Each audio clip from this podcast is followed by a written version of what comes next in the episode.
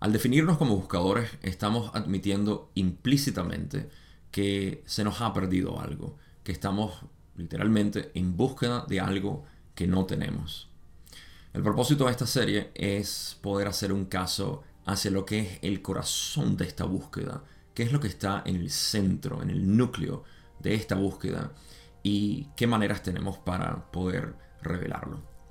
Mi propósito, por supuesto, como siempre, es llegar a lo que es el centro de esta investigación a través de lo que son enseñanzas directas hacia la experiencia de reconocer lo que estamos buscando. Normalmente decimos que lo que estamos buscando es algo abstracto y lo abstraemos como divinidad, Dios, eh, infinidad inteligente, el creador o cualquier otro nombre que le demos.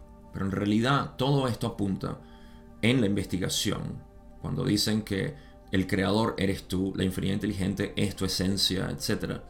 Todo eso en realidad está diciendo, te estás buscando a ti mismo. Por eso resumimos todo a decir, búscate, encuéntrate, conócete. Ese es el corazón de la búsqueda. Y de hecho, este video pudiera terminar literalmente aquí, porque eso es todo lo que tenemos que saber. Sin embargo, nosotros curiosos e investigadores de esta realidad queremos saber un poco más de por qué, a qué se refiere el buscarnos a nosotros mismos y qué implica. Este video en particular va a ser para poder hablar de lo que yo llamo experiencia directa eh, versus lo que es la conceptualización y la práctica con eh, la dirección de la misma búsqueda. Así que tenemos, por un lado, la experiencia directa de lo que realmente estamos buscando y lo que son eh, prácticas, conceptos, métodos eh, graduales que son los que llevan a este, a, esta, a este descubrimiento o revelación también. Para eso lo quiero hacer con algunos textos y algunas enseñanzas que son bastante conocidas para nosotros. Y hoy he escogido, por supuesto, quizá el más conocido para este, este canal, la ley del uno. Y más adelante iré mezclando uno y otro porque se complementan enormemente. Esto es lo que llamamos el corazón místico, la esencia mística de la ley del uno. Así que por eso quiero utilizar lo que es el material de Ra para hacer referencia hacia esta precisa parte de lo que es el corazón de la búsqueda, la razón por la cual estamos teniendo este despertar, la razón primordial por la cual estamos en este proceso de revelación. Lo que se está revelando es nuestra esencia y se está es despejando lo que llamamos el ser separado o ego.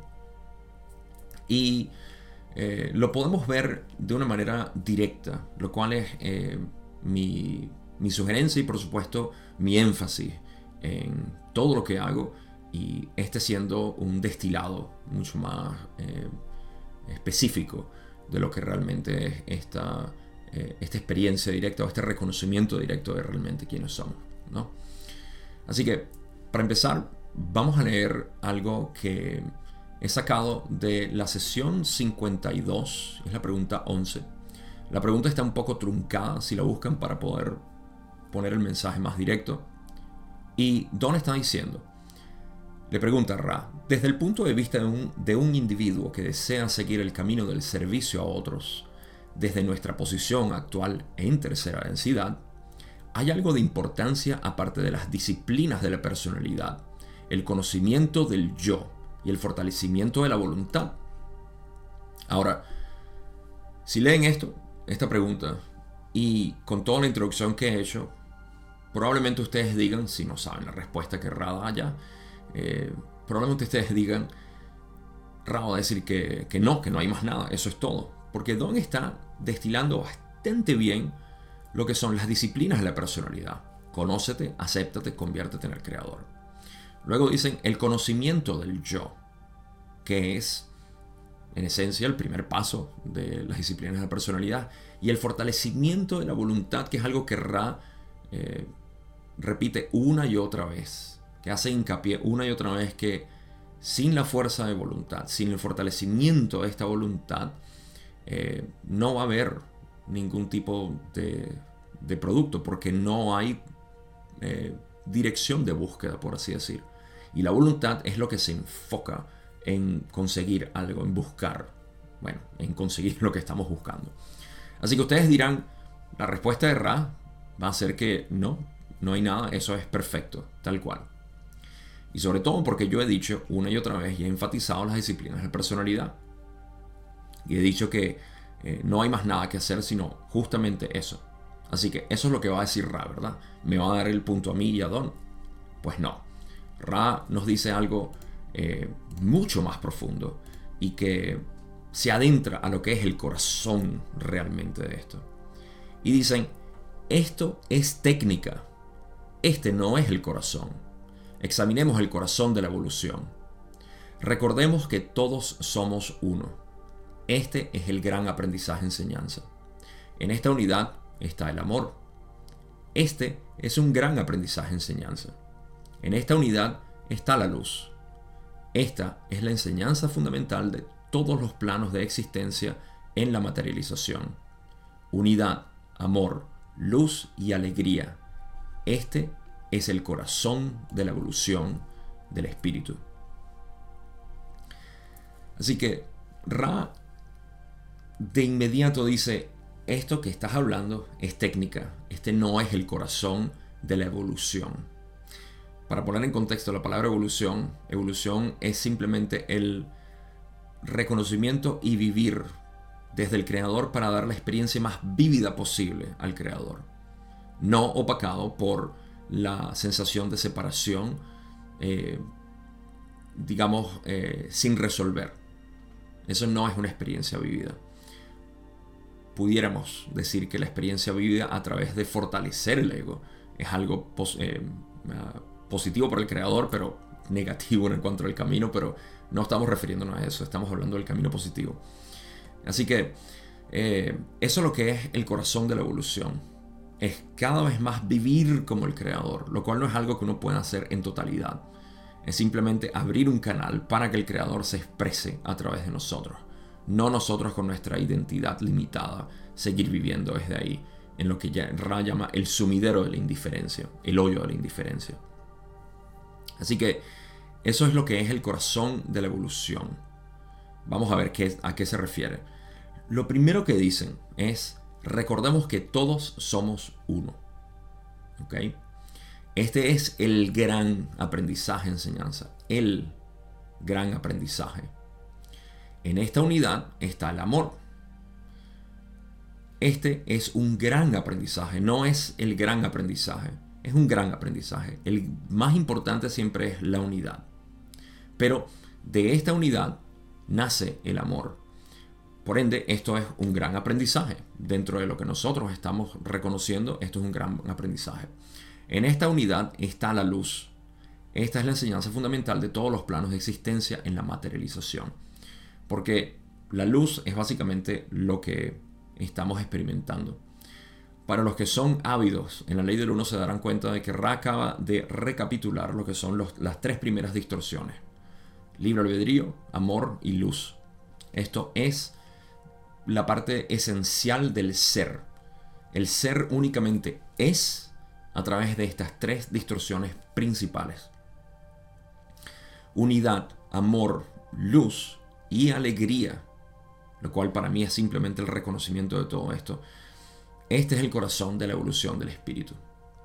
Así que, en vez de hablar de técnica como algo que es lo que tenemos que reforzar, decir ah, yo soy el creador, yo soy la unidad, etc. Eso es técnica.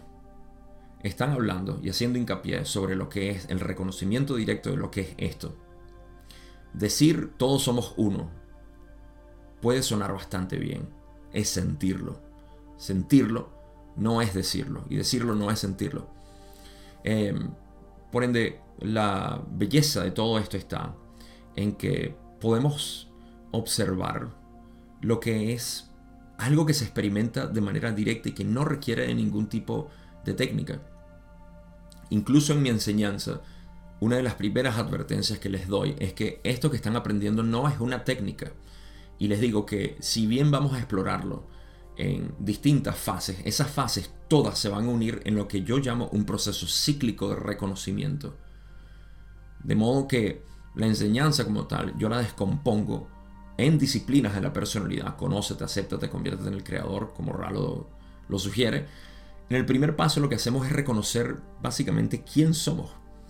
Y eso es lo que hace el poder vivirlo y no tener que recordar qué es lo que tengo que hacer en esta técnica para poder lidiar con el ego o con el otro yo o con mis emociones que están surgiendo. Todo esto se solventa aquí en lo que Ra está diciendo en este primer párrafo. No hablemos de técnica, hablemos de reconocer, de recordar, de saber eh, directamente a través de experiencia, no a través de técnica, de recordar, déjame leer ese párrafo, orar esta oración que me pone en este lugar. Todo esto son técnicas y son útiles, como Ra va a explicar ahorita, pero no nos enfocamos en técnica nunca. Vamos a ver qué más dice Ra aquí. Continúan y dicen, las lecciones de segundo rango se aprenden, enseñan en la meditación y en el servicio. En algún momento el complejo mente-cuerpo-espíritu se activa y equilibra tan sutilmente con estos pensamientos o distorsiones centrales que las técnicas que has mencionado se vuelven bastante significativas. Sin embargo, el universo con su misterio intacto es uno. Siempre empieza y termina en el creador, no en la técnica.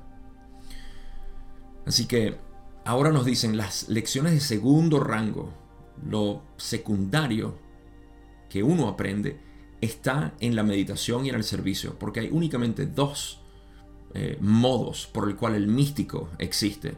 En estado de meditación, donde no hay nada que hacer, sino todo que contemplar, y en involucrarse con la creación, en este caso con otros yo, y con el ambiente en general, pueden ser animales plantas, el ecosistema, el sol incluso, eh, entidades, lo que sea. Con lo que sea, eso es servicio. Prestar tu servicio al involucrarte. Cuando no te involucras, simplemente eres el observador total de la contemplación de este universo, de esta realidad tal y como es.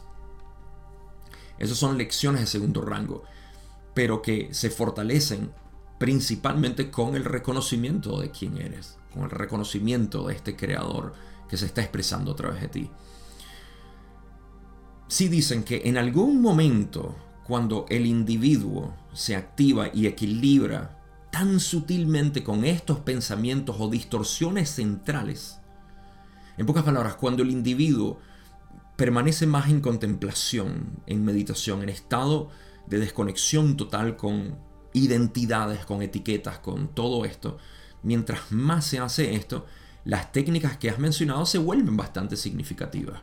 En ese momento las técnicas pueden ser útiles y sirven un propósito de fortalecer incluso más el reconocimiento inicial. Pero primero estamos reconociendo quiénes somos. Y por eso Ra dice, poéticamente, el universo con su misterio intacto, sin embargo, sigue siendo uno. Siempre empieza y termina en el creador, no en la técnica. Esto ilustra cómo en el permanecer como el creador se crea siempre la plataforma ideal, perfecta, por la cual poder involucrarse con la realidad. Si no estás en este reconocimiento, estás en una creencia, estás en una idea de quién eres como ser limitado. Así que mientras más elimines esto y permanezcas como lo que realmente eres, fundamentalmente, entonces estás empezando siempre como el creador. Y aquello que surge como efecto de es la técnica, es el involucrarse con, eh, con el mundo de la manera como sea. Esto nos lleva a que de otro modo estamos empezando en técnica para poder llegar al creador. Esto hace que nosotros queramos a través de la técnica, primero estamos en separación como dije al principio de este video, llamarnos buscadores, estamos diciendo que hay una separación, se nos perdió algo y ese algo está en separación, está separado de nosotros. Cuando al fin lo objetificamos como eh, una deidad, como Dios, la infinidad inteligente, el creador, lo que sea, ahora estamos concentrando todo el poder ahí, pero seguimos teniendo una división entre yo y el creador. Para eso diseñamos técnicas que puedan llevar al creador. Y eso no, no va a llevar nunca hacia realmente, la técnica nunca va a llevar al creador. Solamente el yo colapsando su ser con el creador es que podrá vivirlo y sentirlo. Nunca a través de técnica. ¿Por qué? Porque todas las técnicas están diseñadas habilidosamente para poder disipar a este buscador y eventualmente mostrarle, eventualmente eh, suscitar este absoluto reconocimiento de lo que es. El buscador se pierde, el buscador es el ego. No existe otro buscador. Yo sé que esto puede sonar fuerte para algunas personas que se identifican con el buscador y que tienen una especie de romanticismo con el buscador, pero eventualmente este buscador debe morir y al morir se revela lo que queda. Y lo que queda eres tú en tu esencia natural, que es el creador. Entonces me encanta este párrafo porque ilustra cómo incluso lo que podemos llamar disciplinas de la personalidad, que admito es lo único que yo puedo utilizar en mi método de enseñar, porque todo tipo de enseñanza debe utilizar algún tipo de técnica o método, y sin embargo lo, utilizamos, esta enseñanza se utiliza únicamente como referencia inicial que luego debe perderse. No se debe establecer como una técnica. Es simplemente pasos para poder arribar a ese mismo reconocimiento que hacemos en cualquier otro método. Por eso lo llamamos el camino directo. Vamos a leer otro eh, párrafo, pero no de Ra, sino de Ramana Maharshi, que muchos de ustedes reconocerán como el, el gran eh, sabio de la India, eh, donde en conversaciones con él, alguien compiló básicamente todas estas charlas que tuvieron con él, dijo, el yo, yo, sin fisuras, es el océano infinito. El ego, el pensamiento yo, está solo como una burbuja en él y se llama jiva, es decir, el alma individual. Ese es el buscador. La burbuja también es agua. Cuando estalla se mezcla en el océano. Cuando permanece como burbuja es también una parte del océano. Ignorando esta sencilla verdad, innumerables, innumerables métodos bajo diferentes denominaciones tales como yoga, bhakti, karma, etc., cada uno con muchas modificaciones, están siendo enseñados con gran pericia y con detalles intrincados solo para atraer a los buscadores y confundir sus mentes. Así también son las religiones, las sectas y los dogmas. ¿Para qué son todas ellas? Solo para conocer al sí mismo. Son ayudas y prácticas que se requieren para conocer al sí mismo, al yo, al creador, al ser. Em, este es el caso Em, hacia lo que son las técnicas, el mismo caso. Porque incluso estamos hablando de prácticas, ¿acaso Ramana Maharshi tenía algo en contra del yoga o de la devoción que es bhakti o karma que es el, yoga de acción, de, de, actividad, de interrelación con otros o de jnana que tiene que ver con el conocimiento? ¿Tenía algo en contra de eso?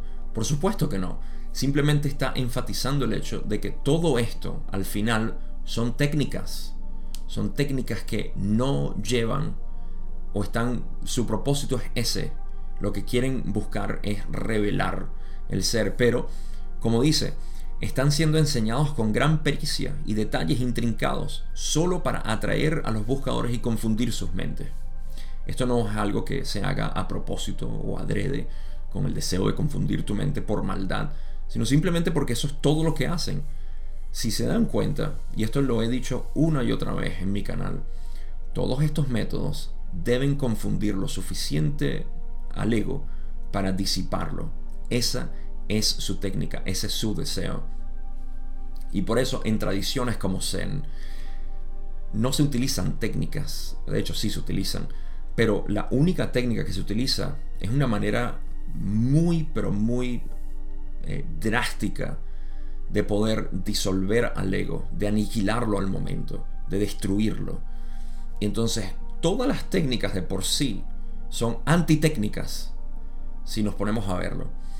Eh, entonces, ¿qué queda con respecto a los caminos progresivos? ¿Qué queda con respecto a los caminos graduales y este tipo de método? Fíjense lo que pasa. Como ya dijimos, esto no es un caso de decir el camino directo o la experiencia directa es mejor que el camino progresivo o los caminos graduales o las técnicas utilizadas. Es un simple reconocimiento de que lo que buscan todas las técnicas es esto. Es una, como dicen en Zen, es apuntar directamente. El Buda está apuntando la luna. Ese dedo es la técnica. La luna es a lo que está apuntando. No nos quedemos en la técnica. Veamos directamente lo que está enseñando el dedo. Esa es la enseñanza. De modo que no se trata de decir que uno es mejor que el otro. Es simplemente decir que el objetivo de todo es esto. Y si podemos verlo directamente, las técnicas se pueden reforzar lo que sea, puede ser yoga, puede ser eh, técnicas de respiración, puede ser eh, prácticas espirituales de todo tipo, pero primero el reconocimiento. Porque de lo contrario estaremos utilizando técnicas para disolver el ego lo suficiente como, para poder ver esto, para luego utilizar las técnicas. Y ahora, quiero poner dos ejemplos por los cuales estoy seguro que al menos con uno de los dos se van a familiarizar y porque tienen que ver con polaridad eh, específica. Y el, el, primero soy yo, anécdota propia. Eh, desde que yo era niño yo podía hacer matemática en mi mente sin la necesidad de papeles. Una vez que entendí los números y la interacción en la línea numérica, para mí simplemente fue una visualización de números y fue bastante simple. Para mí poder multiplicar, dividir, sumar, restar, hacer operaciones, eh, digamos, semi-complejas, ecuaciones incluso, me entretenía simplemente porque podía verlo.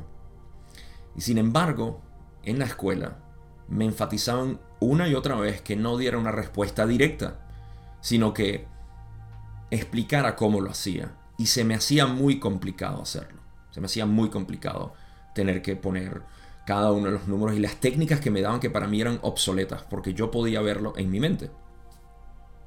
Y sin embargo me decían que esa era la manera como lo tenía que hacer. Pero yo ya lo podía hacer.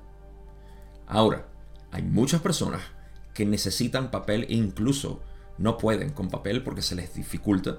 Entonces necesitan aprender técnicas para poder hacer estas operaciones matemáticas. Para eso existen estas técnicas. Por el otro lado, Julie, mi otra media naranja, eh, ella es artista, cero matemática. Y estudió eh, diseño gráfico. En diseño gráfico tuvo que estudiar diseño técnico, el cual no la agradó para nada por la misma razón mía. Porque la enseñaban a dibujar en distintos ángulos y con diferentes modelos y todo esto. Y ella decía, lo que a mí me muestran, yo lo puedo dibujar sin necesidad de tener que recurrir a referencias y ángulos y vértices y todo esto porque yo lo veo, lo que yo veo, lo veo, y habían profesores y son mucho más permisivos en, arte, eh, se lo mostraban y, ellos le aplaudían pues el hecho, a mí no. Eh, a mí querían que mostrara, por supuesto, cómo lo hacía. Pero, eh, y yo no tenía manera de mostrarlo, no tenía manera de mostrarlo. Así como Julio no tenía manera de mostrar cómo podía ver el dibujo y lo podía dibujar tan fácil.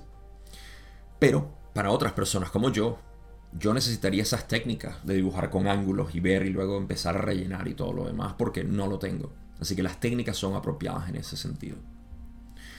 Sin llevar estas, estas analogías a, su, a una extensión que ya pierden, por supuesto, su, su intención, el punto es que hay mentes que ya están preparadas para ver directamente la verdad absoluta de quiénes son. No es algo destellante, no es como en algunos nichos eh, te atemorizan diciéndote que te van a lamparear con la verdad y vas a quedar como catatónico, mal, vas a quedar para un manicomio o algo así. Eh, estos son temores que, como hace poco describí, eh, son temores para aquellos que viven en temor, para aquellos que viven en paranoia. Eso no, hay nadie que los pueda sacar de ahí. Para las personas, sobre todo los que escuchan la ley del uno y se reconocen como errantes, sería absurdo decir que la verdad absoluta los va a, poner eh, bobos o que los va a destruir o como he escuchado, les quiebran la psiquis. Esta verdad hace resonancia con aquellas personas que pueden verla directamente. Y así como existen mentes que pueden hacer matemática o que pueden dibujar, hay mentes como los errantes y muchos otros que están despertando, están sintiendo lo que es esta luz de cuarta densidad para poder observar y ver directamente. No es algo difícil, no es algo que requiera ningún tipo de preparación, sino simplemente un reconocimiento de lo que realmente es. Como Ra explicó y como Ramana Maharshi dijo, es simplemente reconocer el ser, lo que eres. No es nada fuera de este mundo, no es nada que te vaya a destruir. Este es el corazón de la búsqueda para todos los que están preparados. Para los que no, este mensaje no va a llegar y ciertamente no es diseñado para estas personas. Por eso esta serie está diseñada únicamente para las personas que quieran ver directamente su ser, no para los que no estén preparados porque ni siquiera se van a acercar a esto. Si me, les gusta, por supuesto, este tipo de información, voy a seguir sacando más porque tengo muchísimas referencias a la ley del uno que quiero seguir eh, mostrando y eh, empatando con lo que es esta enseñanza particular. Eh, y déjenme en los comentarios qué le parece. Pero de todas maneras tengo bastante que compartir con ustedes en cuanto a, esta, a esto que es el corazón de la búsqueda. Todo lo que está allá afuera, diseñado con la intención espiritual, tiene en su corazón esto, reconocer quién eres. No tengo más nada que decir sino agradecerles como siempre. Espero que estén bien y nos vemos en el próximo video.